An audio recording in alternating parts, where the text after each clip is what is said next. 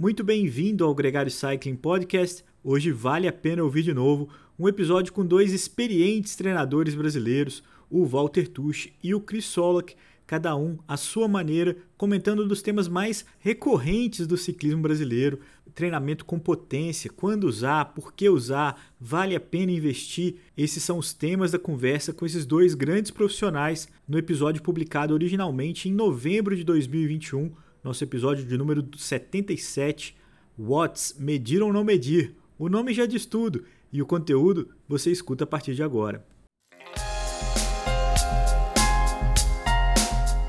Olá, seja muito bem-vindo ao Gregário Cycling Podcast. Eu sou o Leandro Bittar e junto com Álvaro Pacheco e Nicolas Sessler, trazemos para você histórias do ciclismo como você nunca ouviu. Esse é o nosso episódio 77. Isso significa que se você está conhecendo a gente agora, tem muita coisa legal para você ouvir no nosso histórico, já que a maioria dos nossos programas são atemporais. Essa semana a gente trouxe dois craques do treinamento para um tema extremamente atual e sempre muito solicitado pelos nossos ouvintes: treinamento em potência. Esse é um tema amplo e profundo. Por isso, a pergunta que vai nos guiar nesse papo é o nome do episódio: Watts, medir ou não medir? Porque enquanto é consenso o avanço que os medidores de potência trouxeram ao treinamento, eles ainda são caros, complexos e exige um comprometimento que para muitos ciclistas não faz sentido. Afinal, mais valioso que os números de uma tela são as formas como você os interpreta, e isso passa antes pela percepção do esforço e o autoconhecimento.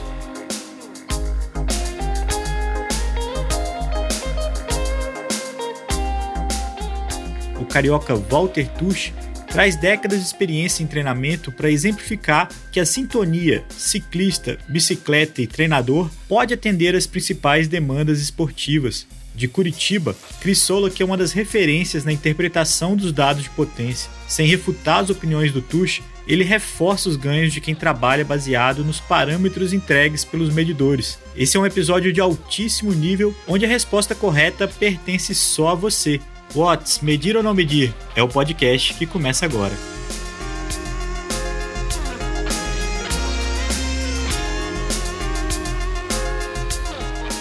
Depois da presença do Hunter Allen no Gregário Cycling, a gente não podia deixar a bola cair para falar sobre treinamento em potência, um dos grandes mestres do treinamento aqui no Brasil, o homem, o mito, Walter Tuch. Muito bem-vindo, Walter. Muito obrigado a vocês. É sempre um prazer falar com vocês dessa vez conhecendo é, verbalmente, né, presencialmente o Nicolas, que eu já sou fã de carteirinha, quando saiu uma matéria outro dia numa, numa, revista inglesa, falando um pouco da história dele, né, de quão simples é um cara, de quão longe pode ir um cara, os seus objetivos, suas metas, e não é por acaso que ele estava ali numa prova outro dia da, do Tour da Britânia, da, da, Inglaterra, andando bem, fazendo o papel dele bem, né, então um prazer imenso falar com ele.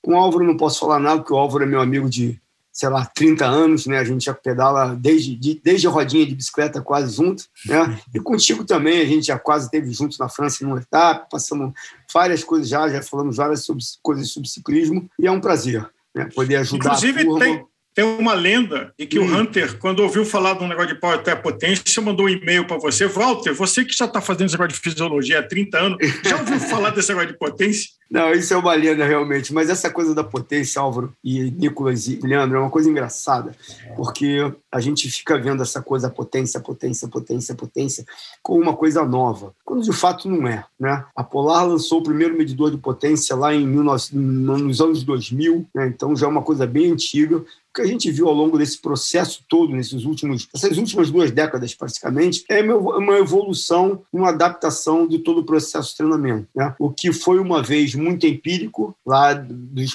primórdios do treinamento esportivo, onde, acima de tudo, o volume era priorizado, pouco se falava em qualidade de treinamento, se falava mais em quantidade de treinamento, e aí a gente tinha, nessas épocas, as recorrências por lesões, dados grandes volumes, e aí a gente vê isso principalmente nos jogadores de vôlei, né, com as lesões de ombro, nos nadadores, andavam 20 mil por dia. Hoje isso mudou muito. Então, em todos os esportes, é, a tecnologia veio sempre somar. E no, no, no, caso do ciclismo especificamente, os medidores de potência, eles vieram a somar muito, eles evoluíram muito ao longo dessas duas, três décadas, e hoje a gente consegue, de fato, ter uma, uma otimização melhor do treinamento esportivo. Falando de uma essência disso, o corpo humano é o mesmo, né? O ser humano segue desde 1950 até hoje o que é a fisiologia e o que é que efetivamente melhora é o ser humano, não Sim. é a potência, a bicicleta. Isso é simplesmente uma ferramenta para te ajudar a melhorar. Havia um Mas... professor de educação física aqui no Rio de Janeiro, desculpa, Leandro, aqui no Rio Não. de Janeiro, que ele falava assim: é, o que, que você acha quando surgiu a aeróbica, né? As aulas de aeróbica, aquelas coisas todas, ah, aeróbica, isso, aquilo, a lamba aeróbica, aí as diversas variações. E aí foram perguntar o que, que ele achava disso. Ele falou exatamente o que você falou. Cara, desde que o homem surgiu no mundo, a fisiologia humana é exatamente igual. Ela não mudou. Né? O que é mitocôndria é mitocôndria, o que é sangue é sangue, o que é leucócito é leucócito, o que é o que é, é o que é. O que vão melhorar ao longo desses tempos todos são os procedimentos, os processos de treinamento. A gente sabe que o corpo humano evoluiu, né? principalmente em longevidade. Né? Os antibióticos apareceram para isso, as drogas apareceram para isso, para curar as doenças. Então, nós somos mais longevos com doenças novas aparecendo. Mas a gente tem, de fato, um corpo humano que vai acontecendo igual a vida inteira. É, o corpo humano é esse. Não muda muito isso. Agora, Walter, uma pessoa como recentemente, para a felicidade de todos, cada vez tem mais, que acabou de chegar no esporte e se encantou, quer comprar o top, até porque tentando ver se comprando o top já chega na performance top de largada. Uhum. Essa pessoa faz sentido começar a usar logo o medidor de potência? Alguém que acabou de chegar no esporte? Álvaro, a gente vai. Antes da gente falar um pouco disso, eu vou te falar assim. A gente fala muito de medidor de potência, medidor de potência todo mundo usa, muita coisa, mas a gente tem que pensar na seguinte situação: o medidor de potência não é acessível a todos. A gente fala de uma, de uma população com equipamento, de, uma, de um nível social melhor, mas se a gente for ver a, grande massa que pedala, né, o medidor de potência ele é uma coisa tão cara quanto uma bicicleta, em algumas Sim. situações. Então a gente tem que pensar que o medidor de potência é importante? Sim. Ele é fundamental? Não. Ele precisa ser usado? Pode ser. Ele cabe no seu bolso? Ele vai se adequar à sua realidade? Então, vamos seguir, vamos passar. Algumas vezes os alunos me perguntam assim, o que, que você acha que eu comprar um medidor de potência? Eu vou melhorar minha performance? Eu falo assim, vai, você vai melhorar a sua performance. Aí a pergunta que eu faço é a seguinte assim, Deixa eu te perguntar uma coisa. Você quer treinar sozinho ou você quer treinar com seus amigos? Ah, eu quero treinar com meus amigos. Então não precisa de medidor de potência. Ah, não, eu quero treinar sozinho. Então, medidor de potência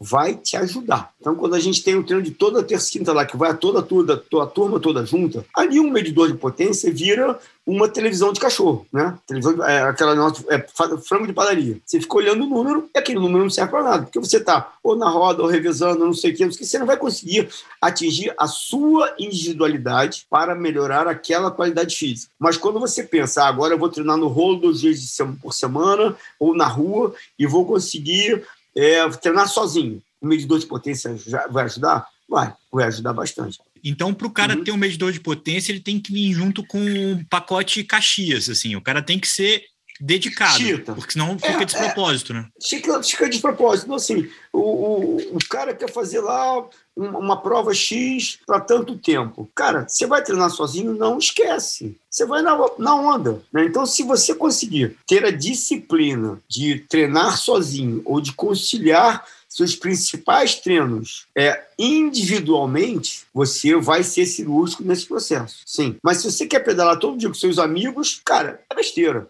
É o que eu te falei. Você vê o número melhorar, você vê o número melhorar, mas é uma, uma, uma abordagem nossa. Mas a tua percepção também melhora. Pô, estou cansando menos, pô, estou andando melhor. Eu, eu, acho, eu acho muito, muito ruim em algumas situações, a gente estigmatizar que aquela coisa é a melhor coisa, que a gente perde a percepção do resto. Mas voltando ao Álvaro, para o iniciante, faz sentido ter um, um medidor de potência. Álvaro depende do objetivo dessa pessoa. Só que antes dela pensar no medidor de potência, ela tem que aprender a, a, andar de bicicleta, ela tem que aprender a trocar marcha, ela tem que aprender a se hidratar durante a bicicleta, ele tem que conhecer o seu corpo na bicicleta, ele tem que se preparar como fazer uma pedalada de 3, 4, 5 horas. Como é que o corpo vai se corpo? se comportar. Não é andar 180, 200, 200, 300 watts. Como é que o corpo vai se comportar assim? Né? Na, na, naquele, naquele dado número. Será que aquele número é real? Então a gente tem, tem, também tem que ter essa percepção. Mas eu vou parafrasear aqui o contador, uma coisa que eu separei aqui. O contador, naquela etapa, da última etapa dele da volta da Espanha, que ele ganhou a etapa lá no Ambriru, não sei se vocês lembram disso, que o Fluminense foi segundo. Palavras do contador. Eu não estou interessado no segundo ou no terceiro lugar Eu queria ganhar. Eu fui para a morte. Se der, deu. Se não der, não deu. Então, muitas vezes é isso também. Eu não gosto de, de levar o medidor de potência na corrida, porque eu não vou olhar mesmo. E, e é um número, é um dado, ele, ele vai servir como análise pós-prova, mas durante Sim. a prova em si, eu não preciso olhar o número para ter certeza de que eu estou indo muito rápido e, e, e se seguir assim, eu vou explodir. É, e simplesmente a dinâmica, como você falou, né? O cara que, meu, vou naquele pedal de sábado com um pelotão forte e você quer passar a subida da vista chinesa com o pessoal e não sobrar. Meu, não te serve ter o potenciômetro falando Sim. que você está acima do teu limite. Você já Sim. sente isso na dor das suas pernas, né? Acho que um relato de uma experiência que eu tive, que corrobora o que a gente está falando aqui, é, eu sou usuário de potência desde 2007 e fui fazer um extra distance no, nos primórdios que não tinha backlight, que de noite você não conseguia assistir a tela.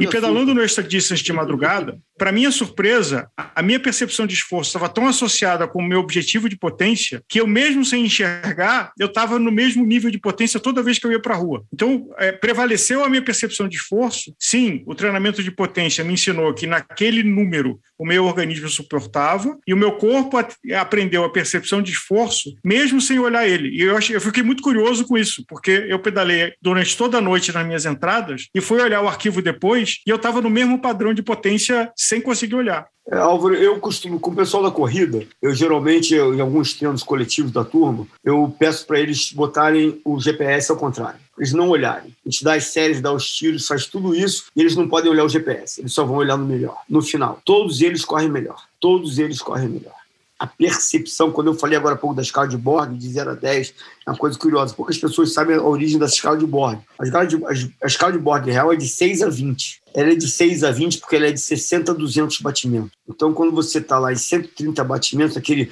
Ah, eu estou em 130 batimentos, como é que você está? Eu estou é, fraco. É você está em 130 batimentos. Quando você está em 200 batimentos, você está muito forte. É muito, muito forte. Então, a escala original do Borg é 6 a 20. Então, você tem a perfeita equivalência da tua frequência cardíaca nesses parâmetros. Então, quando o Nicolas está lá, naquele teste lá espirométrico dele, que ele está lá fazendo um teste dele, que ele está a 370 watts no meio do, no finalzinho do teste, ah, que, e está ali, Nicolas, de 0 a 10, qual é a tua escala de bordo? Ele fala assim, 9. Cara, Tá ofegante? Não, tá ofegante. Tá muito ofegante? Tá muito ofegante. Tá descompensando? Tá descompensando. Ele tá no limiar dele, tá no FTP dele, está nisso. É, é, é uma correlação. Não Sim. é uma correlação linear, mas é um, há uma correlação nisso. Então ele sabe quando ele começar a ficar ofegante demais, opa, aqui eu não posso passar. Ele sabe que se ele, se ele descompensar a respiração dele, como já é um macaco velho, que ele dura três minutos. Né? Entrou em acidose metabólica, meu chapa, tu dura três minutos, vai cair duro. Não insista, para e volta. Ah, mas o cara foi. Se você for, você vai pifar. E aí é fisiológico, não é, não é, não é número, é fisiológico, vai pifar. Mas para quem efetivamente faz sentido ter um medidor de potência, Walter? Eu acho que todo mundo quer melhorar. Todo mundo que quer melhorar se aproveita da tecnologia para isso. Então, se a pessoa tem capacidade de comprar, se ela vai usar aquilo usando de fato, não é vendo televisão. Vou usar o medidor de potência. Vale a pena ter? Vale a pena ter, óbvio que vale. Você tem que, você não pode se encantar com os números. Você, tem que saber interpretar os números. Né? O que, que aquele número que te diz? O que, que aquele número final de te, te diz? O que, que você consegue extrair, é, extrair é, ao longo de um processo de treinamento? Treinei quatro horas, minha NP foi quanto? Foi tanto. O que, que isso quer dizer para você? Porque muitas vezes as pessoas também pegam a NP, pegam a potência, pegam não sei o quê, e, cara, é aquele número, é ah, minha NP foi tanto, tá bom. Aí eu pergunto assim para você, você alguma vez, já, já te passo, Álvaro, se você alguma vez já se preocupou em pegar um treino de 150 quilômetros, em dividir esse treino de 150 quilômetros em 10 blocos de 15 quilômetros, você já se deu o trabalho de comparar esses blocos, a tua eficiência, a tua frequência cardíaca entre um bloco e o outro, quanto você perdeu de potência, quanto você aumentou de frequência cardíaca, como a tua alimentação mudou nisso. Eu tinha um aluno, cara, que treinando para o Ironman, ele nos 120 quilômetros, ele treinando de 90 quilômetros, ele fazia super bem, nos 120 ele pifava. A gente começou a analisar o treino dele de 10 em 10 quilômetros, o que, que ele estava comendo, como é que estava a potência dele. O problema dele era a alimentação. Não era a, falta de, a falta de força dele era decorrente da alimentação. Por quê? Porque a gente começa a setorizar treino. Você separa o treino em vários blocos e começa a interpretar a tua eficiência em cada bloco. Em circunstâncias muito especiais, a potência faz sentido. E que circunstâncias são essas? Primeiro, um atleta que tem acesso que custa caro, como você disse, é uhum. é quase um preço de uma bicicleta para grande parte das pessoas. Então, essa já é uma primeira barreira. O segundo é alguém que tem uma disciplina de o que o benefício do treino potência me corrija com a autoridade que você tem, ele é o sentido de você fazer treino intervalado e você Sim. executar esse treino intervalado com mais precisão. Sim. Mas treino intervalado você tem que fazer sozinho. Então você elimina o lado social do pedal, que é um grande atrativo para uma parte das pessoas. Exatamente. E terceiro, tem uma disciplina que eu fico assustado com um monte de gente, que medidor de potência descalibra e o seu FTP muda. Então se você não revisa seu FTP com frequência, fazendo um teste de 20 minutos ou do protocolo de 10, e se você não calibra seu medidor é, quase que diariamente por cima de situação, aquele número ali não significa nada. Nada, nada. Não, e Álvaro, assim, é, é, eu, eu, sou a favor dos medidores de potência de carteirinha, sou fã de carteirinha. Agora, tem que saber usar. Não é comprar para a bicicleta ficar mais bonita, é comprar para usar. Tem uma geração mais nova que talvez seja mais é, focada e até obcecada pelo número. Mas o Nicolas também menciona que muitos sequer querem olhar durante a prova, que usa como recurso de treino. A pergunta para te fazer é: o caso oposto. Você já testemunhou atletas da geração atual que só em percepção de esforço conseguem alto rendimento e usando muito pouco medidores de potência? Primeira coisa é a seguinte: o ciclista é, é, um, é um cara bem, bem arcaico e avesso à tecnologia. A gente demorou a adotar os pedais look, levou anos até o pedal entrar. Né? Então, o ciclista é um cara avesso à tecnologia. Só que ciclista de estrada, porque o mountain bike é generoso é, e aberto. É, então, assim, de estrada, ele é avesso à tecnologia. Então, isso demora a entrar um pouco mais na questão do ciclismo, né? na história do ciclismo, é, do pelotão, vamos dizer assim, mais fácil. Quando a gente começa a ver esses garotos todos, a geração de 22 a 24 anos hoje, despontando até num, um desse negócio de, de, Twitter, eu e o Leandro falando, ah, aquelas, tem uns caras da Bora agora, o garotado de 22 ou 23 anos, os caras estão disputando. O problema é o seguinte, Álvaro, essa geração nova, eles, eles aprenderam a pedalar como se aprende a pedalar, com limitação de marcha, aumentando a cadência. Quando você vê o Renko ganhando aquele campeonato mundial sub-23 é, há dois ou três anos atrás pela equipe da Bélgica, você fica desesperado como é que ele gira tanto. Mas a bicicleta tinha uma limitação. Quando você vê o, o campeonato de júnior de contra-relógio agora há seis, ou sete, três ou quatro meses atrás, você anda vendo os garotos andando a 50 por hora com cadência de 110, você fica desesperado assim, caramba, os caras estão de 52, 53, 16. Eu não posso usar um 13. Então, esses garotos todos, eles cresceram aprendendo o que é ciclismo. E eles cresceram, cara, com a tecnologia. Cada vez mais garotos mais novos vão aparecer dando pau nesses, nos mais velhos, porque eles aprenderam a treinar. Lembra lá no início, quando a gente falou de qualidade e quantidade? Na escola antiga do treinamento esportivo, a gente falava em quantidade de treinamento esportivo. Ah, o cara, para pedalar bem, tem que rodar 60 mil quilômetros no ano. Pô, legal, o cara vai dar bem pra caramba. Hoje o cara deve andar uns, uns 40, 45. Só que ele treina com muito mais eficiência. Antigamente ele rodava, rodava, rodava, sem de manhã, sem de tarde. Rodava, rodava, rodava. Hoje ele faz treino de limiar, hoje ele faz treino de, de alta intensidade, hoje ele faz treino de endurance, hoje ele faz treino de VO2, hoje ele faz treino de VO2 máximo. Então a gente está te falando de qualidade e quantidade. A gente está melhorando a qualidade e diminuindo a quantidade. A pessoa compra o medidor de potência, acha que por si só ele vai melhorar. Mas tem um outro fator que eu considero que é mais importante, ter um treinador e ter um guia, uma pessoa que te ensine a treinar, ensine a entender o que significa aquele número, te ensine a entender o seu corpo. É mais importante até do que simplesmente ir investir num medidor de potência, numa tecnologia, porque somente o medidor por si só não vai te fazer melhor. O que vai te fazer melhor é o processo de autoconhecimento uhum. e de treinamento. E para isso você precisa de um guia, você precisa de alguém que te ensine. E aí um, fico aqui meus parabéns ao trabalho de vocês que, ah, que tem um papel fundamental nisso. É, porque sem bons treinadores e pessoas que sirvam como nossos gurus uhum. para nos ensinar, você não, você não melhora. Essa é a essência do, do treinamento esportivo. É, e você acreditar naquilo que a pessoa te fala. Eu tive um aluno uma vez, o Moçamba, o Moçamba foi fazer Ironman, ele treinava com potência sempre. Na largada do Ironman, ele me liga e fala assim, Walter, meu medidor de potência pifou. O que, que eu faço? Eu falei, Moçamba, olha só, você vai pedalar no Ironman os 180 para 4,54. Isso dá 36 ou 37 média, 37 e pouco de média. Na minha cabeça, agora não me falta memória. Né?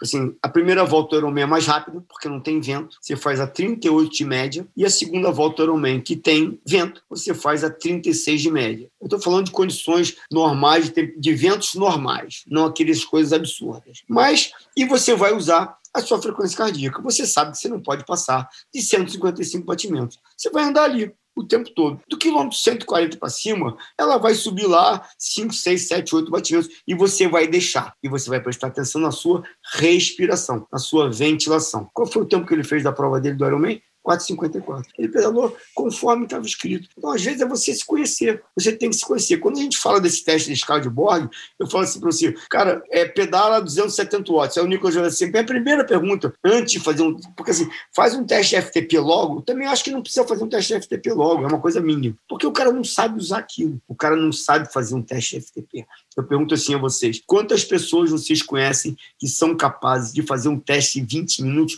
no pau mais ou menos linear? Quase ninguém. Tua percepção, Nicolas, a quanto você pedala é, com relativo conforto durante uma hora. Ah, Walter, eu pedalo lá 240 horas. Né? Eu pedalo com relativo conforto. A quanto você pedala é, se sentindo mais cansado, começando a ficar ofegante, com a respiração desequilibrada?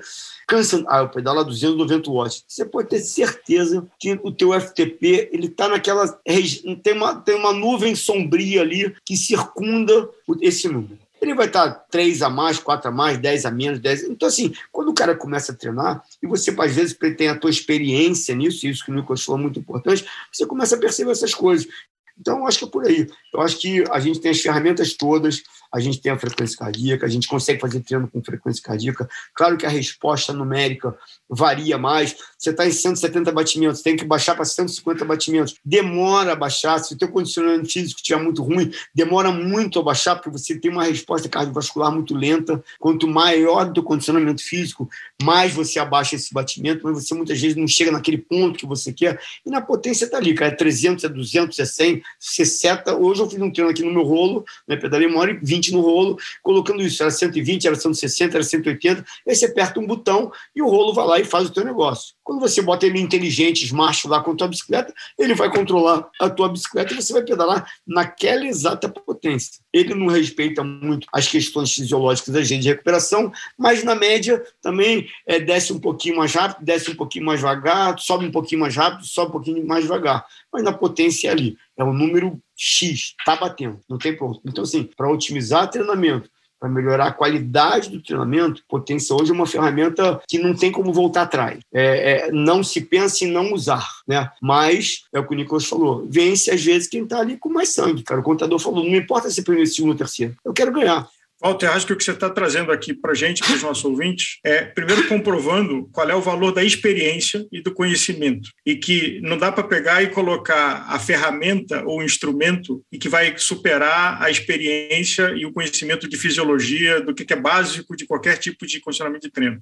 Não tem milagre. É... Não tem milagre. E se você respeitar isso, e se você tiver um conhecimento e uma sensibilidade que você tem nas suas décadas de, de trabalho, é, é uma ferramenta poderosa. Mas sem a base sólida, ela é simplesmente uma televisão de cachorro, como você falou, de 2 mil dólares. Um exemplo simples para as pessoas entenderem. É, a gente corria, eu corria antigamente na Praia de Copacabana, tinha placa, né, tinha uma lixeira a cada um quilômetro, então eu tinha que correr fazendo conta de pace. Aí depois eu corria no Force Leme, que tinha uma pista de 400 metros, eu corria fazendo conta. Cara, hoje o GPS está na mão. Você corre olhando o GPS. Eu sabia contar passada. Hoje você fala para um corredor saber contar passada, ninguém sabe contar uma passada. Hoje você fala uma questão de cadência com, com um aluno teu, ele não sabe, ele pedala ou é muito ou é pouco, ele não tem a clareza disso. E aí você bota um medidor de potência e vira uma televisão de cachorro. Não tem graça. Sem dúvida, não tem como não. Para quem quer evoluir, não tem como não ter, porque vai ajudar. Agora, como o Nicolas falou, tem que saber usar, cara. Tem que saber quem te oriente, como você vai usar,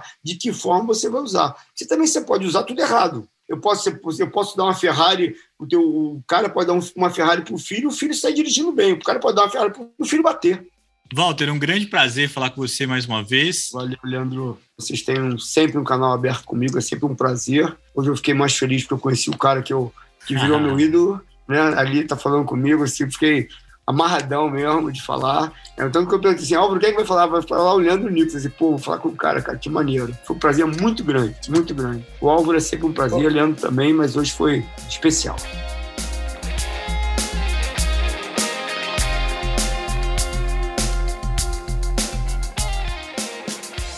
A conversa com Walter Tuch chegou ao final e antes de a gente seguir em frente com o Chris Solak, um convite. O Gregário Cycling vai estar no Letap Rio, a equipe vai estar completa, incluindo o Nicolas Sessler, Hudson Malta e uma participação especial do Rafael Metzger. Então visite a gente no Village, vai ser um prazer conversar com você. Agora, se você está inscrito no percurso médio, o Gregário Cycling vai ditar o ritmo do pelotão. Então, dessa vez, o convite é literal: venha na nossa roda, junte-se ao nosso pelotão. Dado o recado, agora sim, Chris Solak no Gregário Cycling.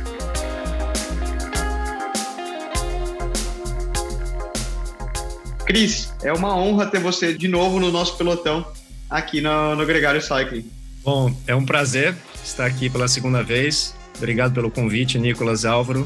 Realmente é um, é um tema que muito me agrada falar. E por incrível que pareça, é, normalmente que eu falo sobre potência, estou aí Álvaro acompanhou desde o princípio, né? É o primeiro camp em Curitiba, um workshop com o Hunter Allen, que eu tive que correr atrás dos amigos aqui para preencher as vagas, né?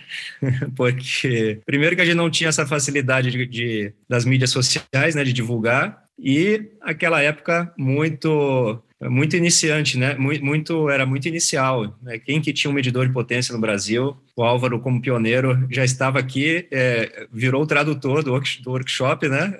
de última hora e, e, já já tinha o livro de cabo a rabo ali. Então, a gente que está aí desde aquele princípio, hoje eu tenho é, eu, sabe qual que é a, a maior eu vou ajudar o Walter ali, que eu sei que o Walter vai participar, né? O Walter Tuch vai participar. A maior, o, mais confiável forma de controle de intensidade. E eu faço a pergunta, pessoal, potência, né? O cara está aí falando sobre potência, potência que é percepção de esforço. Percepção de esforço tem uma confiabilidade é, como nenhuma outra forma de controle de é, de intensidade. É, pô, então por que, que a gente usa esse tal de potência, né? Tem, tem tem muita importância. É uma forma de você ser mais calibrado ainda na tua percepção é, de esforço, né? Na tua tomada de decisão, seja em treino, seja em competição.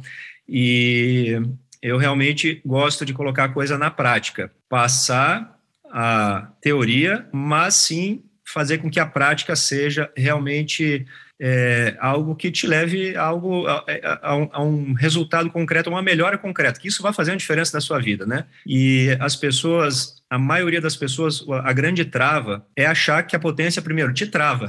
É, ah, não vou, não vou fazer isso aí porque eu não posso sair com o grupo. Claro que pode. Só que no fim de um pedal é, vou pedalar em qualquer lugar que eu pedale em grupo, aí eu vou para Romeiros, você pode fazer o que você quiser em Romeiros, mas no fim do dia o técnico quer olhar quais foram, né, quais foram tuas melhores, é, qual que é teu perfil em Romeiros, né, se você foi num dia forte, um dia em grupo, que horas que você sobrou do grupo, ou que horas você deixou o grupo para trás. Então, a minha missão é tornar a potência algo que realmente te auxilie para ser um atleta melhor e não te limite. Exata, exatamente, Cris. Eu acho muito legal que por mais que tenham passado já anos e anos e que teoricamente o treinamento com potência já evoluiu muito e muita gente, ainda segue sendo uma temática central quando você senta para Coca-Cola depois do pedal, a gente é, trocando ideia, mas não, quanto foi o seu NP, quanto que você está de CTL, nos treinos no pelotão profissional é algo constante que a gente está discutindo ali, mas como que você chega é, bem numa prova, bem noutra prova, qual foi? A gente está sempre discutindo essa temática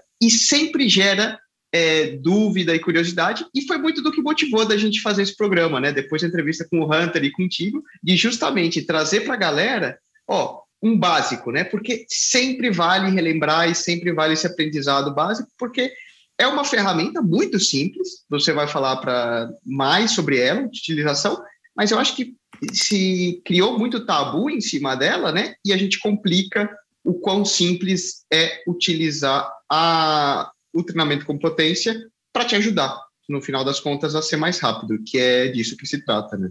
Perfeito, perfeito, é isso mesmo. Cris, acho que uma menção é, que a gente já fez no outro programa, mas é, é eterna para mim, de que 2011, quando você tomou a iniciativa de trazer o Hunter, a quem eu só conhecia pelo livro, foi visionário. Pouca gente entendeu tanto que você tiver um sacrifício de viabilizar comercialmente o evento, mas o respeito de que você já estava olhando, identificou, teve iniciativa empreendedora, ela evoluiu depois para ser um associado é, ao Hunter com a Pix Coaching Brasil. E para quem não te conhece mais, há quanto tempo você usa potência? Bom, comecei a usar potência lá em 2009. É, 2009 foi minha primeira foi meu primeiro contato com potência, né? Logo depois eu comecei a, até atletas, né? Eu já é, dou treino aí desde 96 e 2009 já comecei a ter atletas.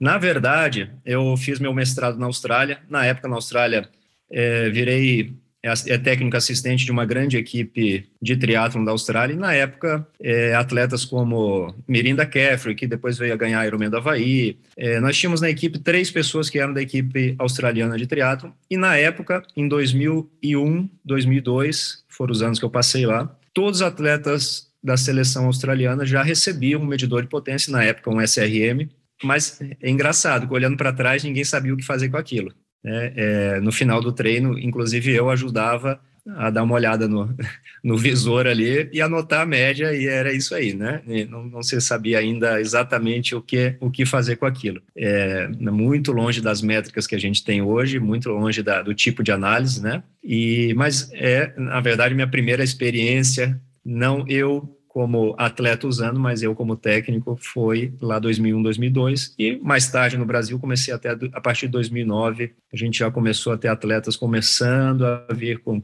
com medidor e a gente foi atrás da atrás da informação e 2010 foi o primeiro contato com o Hunter, né? Fui fazer um curso com ele é, em San Diego. Dali peguei uma carona com ele mesmo. Ele tinha o mesmo, ele tinha sete dias né, de curso, de é um training camp, um workshop, né, mas de sete dias. É, eu e o Max pedimos uma carona para ele, para o Hunter, fomos já tendo uma aula, né, seis horas de viagem, tendo uma aula com o Hunter, passamos mais uma semana para fazer o mesmo curso, um pouco mais diluído, que a gente tinha feito em dois dias, e a partir dali já, já saímos de lá alinhado a trazer ele para Curitiba. E aí o, o a história, o Álvaro participou, né, trouxemos aqui, Álvaro organizou lá, trouxe né, algumas pessoas de São Paulo, se eu não me engano nós tínhamos aqui 12 ou 14 pessoas no, é, um pouco menos de 15 pessoas no, né, nesse workshop feito em Curitiba. E a partir dali, é, você vê como as coisas evoluíram, né?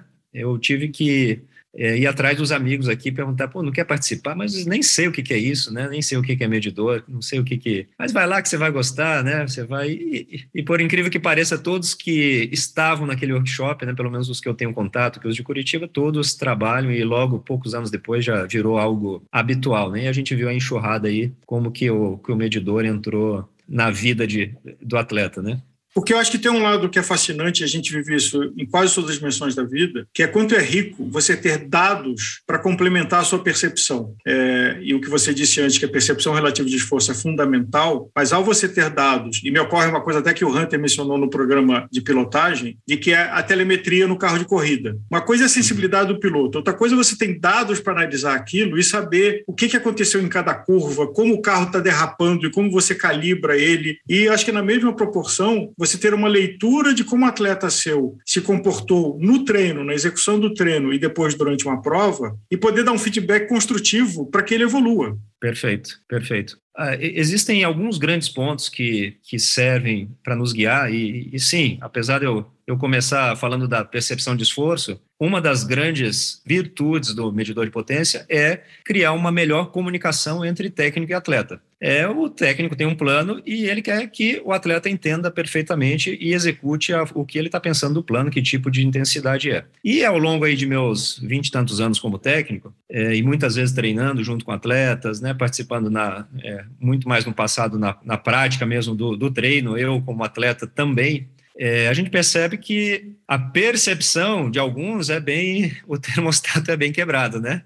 É, o, não, não, é bem o que está sendo imaginado, né? Tanto que nos primeiros workshops lá que a gente fazia com o Hunter, né? A gente já fez, já participei de vários nos Estados Unidos mesmo no começo. É, o que, que a gente fazia? É, pedia um esforço de limiar, né? Pô, coloca um esforço aí que você acha que consegue fazer um contrarrelógio de uma hora e né, vamos, vamos fazer aí um tiro de, de 10 minutos nesse, nesse ritmo. E aí a gente tampava o visor, A gente colocava uma fita no visor e a pessoa executava. E aí, quando você ia olhar o, o gráfico, acontecia de quase que acontecia de tudo, menos estar na zona que deveria que ele deveria estar, né? Então a percepção é muito variável, principalmente para o atleta amador. E é uma das grandes perguntas que eu, que eu recebo é: eu sou amador, não sou profissional, não preciso disso. Não, então é você que precisa mesmo, porque o Nicolas, é, eu faço alusão aí a um, a um jogador de tênis. Você pedir para um jogador de tênis profissional, coloca a bolinha ali naquele canto, ali bem em cima da, coloca um palito de fósforo lá, pede para ele acertar o palito de fósforo bem em cima do palito de fósforo do outro lado da quadra. Ele vai colocar a bolinha onde você quer. Então, o Nicolas pegar uma bike e fazer um esforço de, de 310 a 320 watts e, e, você tampa o visor dele, a chance dele acertar é gigantesca. Um atleta amador, a chance de acertar é mínima. É, então, o que, que o medidor faz? Ele constrói a tua percepção. É, uma outra frase que sempre me vem é: Mas, professor, é, e se eu treinar com potência a vida inteira, chega lá, igual um amigo meu, foi fazer uma competição, foi fazer lá a subida de, foi fazer o letap, foi fazer a subida de campos, acabou, acabou a bateria, deu uma pane, ou ele viajou de avião, chegou lá, o medidor não funcionou, ele só tinha o plano pelo, pelo medidor. E aí, o cara que só treinou com o medidor, eu falei, ele que tem que saber mais como tem que fazer. Quem usou o medidor a vida inteira, todo dia, aquilo ali é um feedback constante da, do teu sentimento e você vendo em tempo real que tipo de esforço, o que, que aquilo ali te gera. O dia que você não tiver aquilo, você tem que ser uma pessoa muito melhor do que você era sem nunca ter usado ele, né? Então é simples assim. Ele é uma calibração da tua percepção para o dia a dia. Duas pessoas treinando para uma mesma prova podem precisar de estímulos completamente diferentes.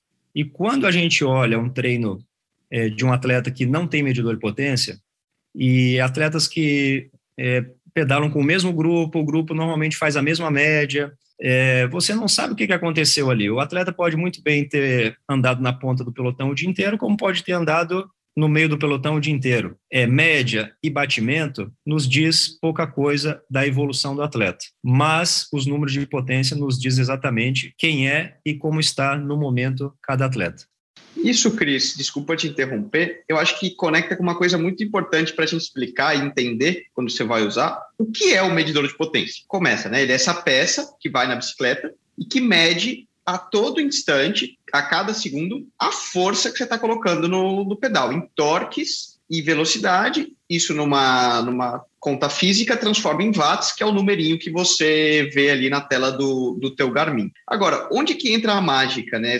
Você pode falar melhor como treinador que 300 watts, seja no plano, seja numa subida, seja 40 graus, seja 0 graus, seja no Brasil, seja na Europa ou na China, são 300 watts, porque é uma coisa física do, da força que você está aplicando nos pedais da bicicleta. O que isso proporciona, né? Ele faz com que você, treinador, tenha justamente uma ferramenta muito mais fidedigna de saber a todo instante quanto mesmo aquele, aquele ciclista está fazendo de força. E isso te permite depois, né, tudo isso que você está comentando, de como treinador ter uma ferramenta de análise para ajustar o treino do, do atleta e que ele aprenda e que você possa de acordo com certas coisas, determinar o que seria melhor para aquele, aquele atleta. Né? Essa é, é uma das principais, né? Eu falei a, a comunicação, mas uma das três principais é exatamente é, o que você acabou de falar, que é a medição direta e imediata do esforço sendo feito. É, o que já responde a muitas dúvidas, qual é a diferença do batimento? Né? O batimento também eu consigo lá ter, ter minhas zonas. O batimento é uma resposta mas não é exclusiva ao trabalho sendo feito. O batimento pode ser uma resposta ao que o corpo está sofrendo, a parte do esforço sendo produzido, ao trabalho sendo produzido e a força aplicada nos pedais, como é, se eu estou num dia é, de muito calor, o meu batimento já vai ser alterado, ele vai subir é, como uma forma de, de, de me preservar e, e, fazer um gerenciamento. Se você está nervoso, tomei um café, diversas coisas, né? Podem, podem alterar. A potência, não. É o que você está fazendo ali, pimba, né? Cris, você falando, é, é, um instrumento, é um conhecimento, é um software, é um programa, então tem um, tem um pacote soluções e tecnologias, mas tem cuidados de como usar isso. Tem referências que dizem, por exemplo, qual é a importância em você calibrar com alguma frequência ou quase diariamente o medidor de potência. A segunda, qual é a importância de você, com alguma frequência, re refazer um, um, teste de FTP? Na medida em que é um instrumento que ele é relativo, aquele número não é com a velocidade de um carro, que é sempre 60 km por hora. Se 300 watts são 300 watts, mas 300 watts é, numa meia, no intervalo de temporada e no alto da temporada são outros 300 watts. Então, qual é a importância do uso é, desse pacote de tecnologia e ferramenta para que você realmente tire o máximo dela?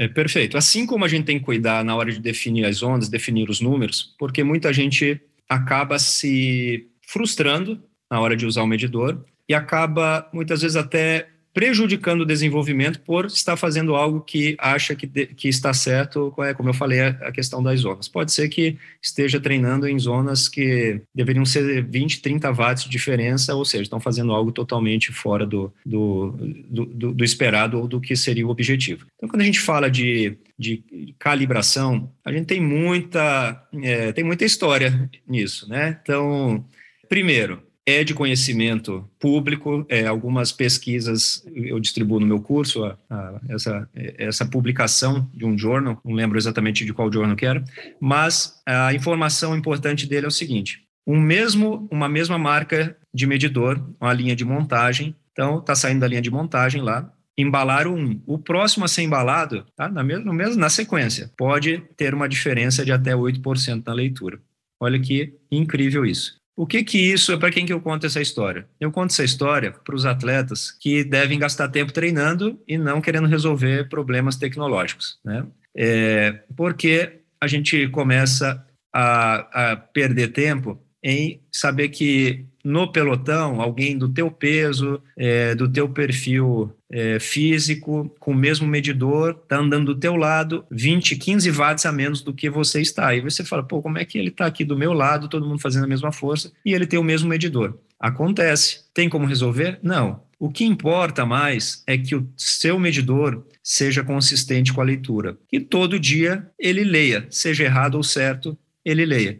E é, acontecem muitas variações por N motivos, como calor demais, eu pego um avião, vou fazer uma, eu vou fazer uma prova, eu vou com medidor. Quando eu vou com medidor, a altitude afeta a calibragem. Então, eu desço. É, tem muita gente que vai competir, que pega avião, quando desce o medidor.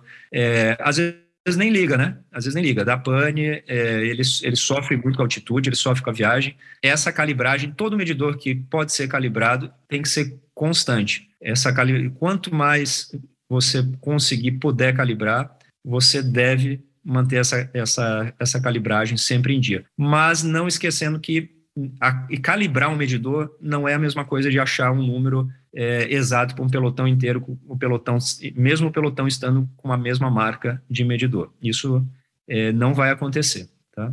E a frequência com que você deve fazer um teste FTP? Se a gente for olhar só a questão de teste, então a gente faz um teste de FTP, seja um teste de rampa, seja um teste de 20 minutos, é, qualquer forma de encontrar um FTP ou qualquer forma de, de calibrar, recalibrar as zonas, é, a gente tem que partir do princípio que a meia-vida da capacidade aeróbica são seis semanas. Você precisa de seis semanas de estímulo para que você tenha uma mudança efetiva, duradoura no teu condicionamento. Então não tem, é, é, não tem por que eu ficar testando é, muito menos que isso.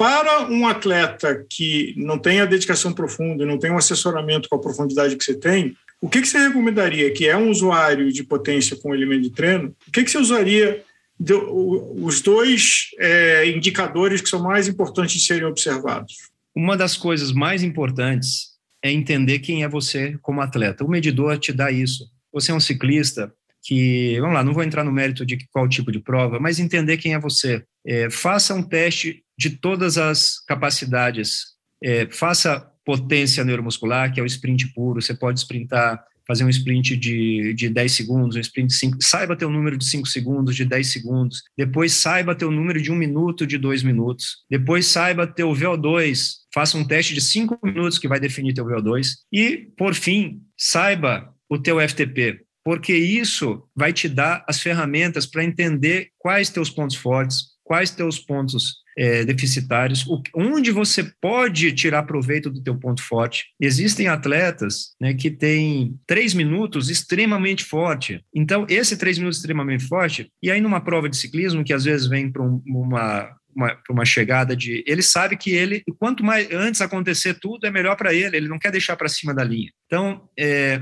esses, esses detalhes, entender quem é você como atleta, eu não eu, eu vejo com muita frequência atletas de ciclismo que passaram a vida inteira fazendo uma estratégia que não tem nada a ver com o ponto forte, é o contrário, o jogo é para o outro lado, ele está indo pela esquerda e pela direita, né? Me ocorre é... até uma analogia, porque essa sequência te dá meio uma curva de potência, como acontece com motores, né? É, então, a curva de potência de uma locomotiva de 100 vagões é diferente da curva de potência da Porsche do Hunter.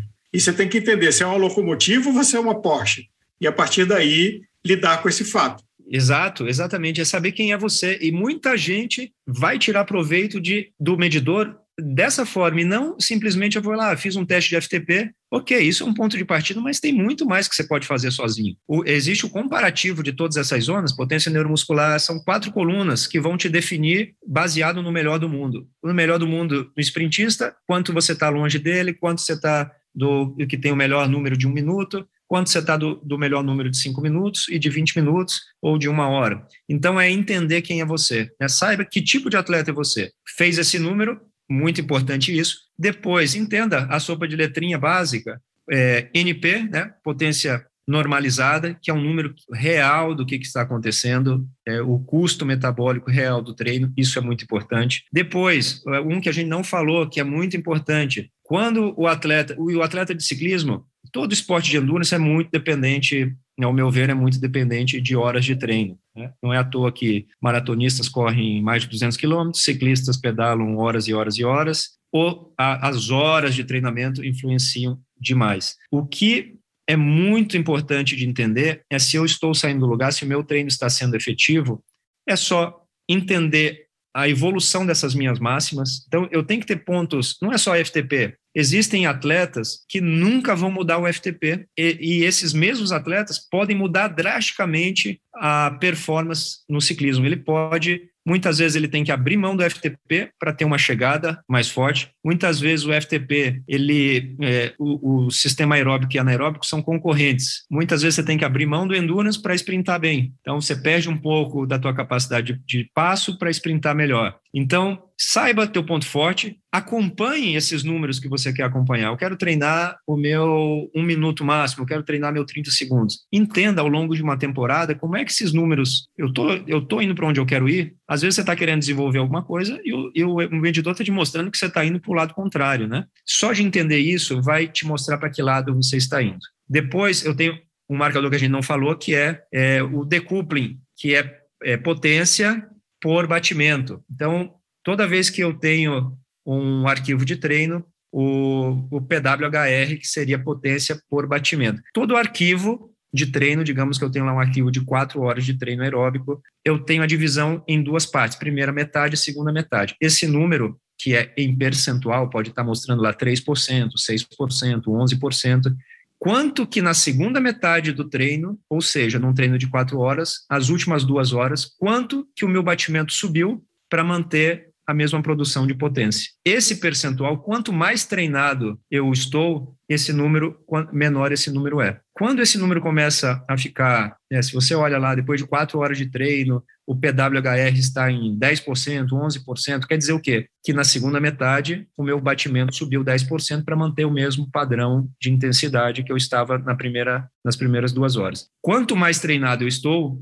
menos esse número sobe. Quando esse número sobe, é, é, um indicativo de que eu ou eu não estou treinado, se ele sobe demais, ou eu não estou condicionado, ou aconteceu alguma coisa com a minha nutrição. Eu não me alimentei ou não me hidratei. Então, normalmente acontece por esses dois motivos. Ao, ao passar das semanas que eu estou fazendo um desenvolvimento aeróbico, um treino longo, às vezes você enxerga um atleta que esse número PWHR vai ter um momento lá que a curva entre potência e batimento elas elas começam a, a, ficar distantes uma da outra, né? Uma sobe, a outra desce, ou uma fica constante, a outra sobe. Enfim, elas se distanciam, as linhas de potência e batimento. Quanto mais treinado eu estou, mais tarde no treino esse distanciamento vai acontecer. Então, isso é uma métrica muito bacana de, de se perceber, principalmente no início de temporada, é, em entender minha, o meu condicionamento aeróbico, que é a base de tudo.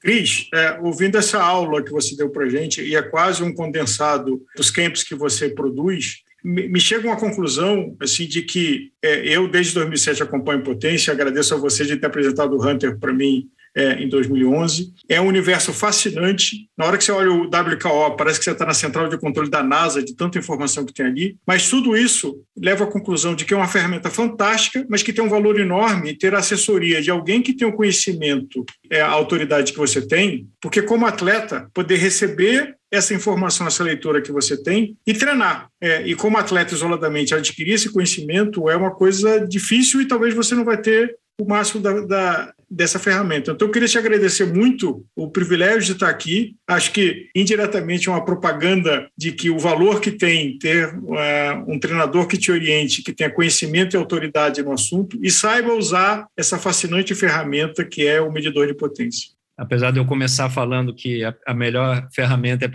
percepção de esforço, quando você pode ter o medidor, ele muda drasticamente onde você pode chegar, onde, onde você pode chegar no teu condicionamento do ciclismo e de forma prazerosa. E aí, já que essa conversa é bem nerd, eu vou fechar ela com outro termo que é o ROI, né? o retorno do capital investido. Então, ter potência, você ter o retorno do capital investido, o seu tempo e quanto isso gerou o teu benefício de condicionamento.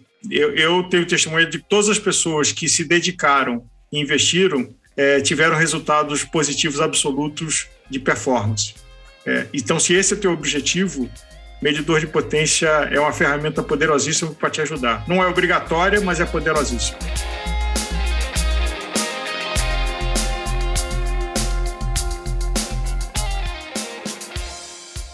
O episódio chegou ao final, mas esse assunto está bem longe de acabar. Por isso, o Nicolas Sessler e o Álvaro Pacheco convidam você para uma live no próximo domingo onde a gente vai poder conversar um pouco mais sobre esse tema, tirar as dúvidas com um amador completamente fissurado e também um profissional que já usa potência há muito tempo.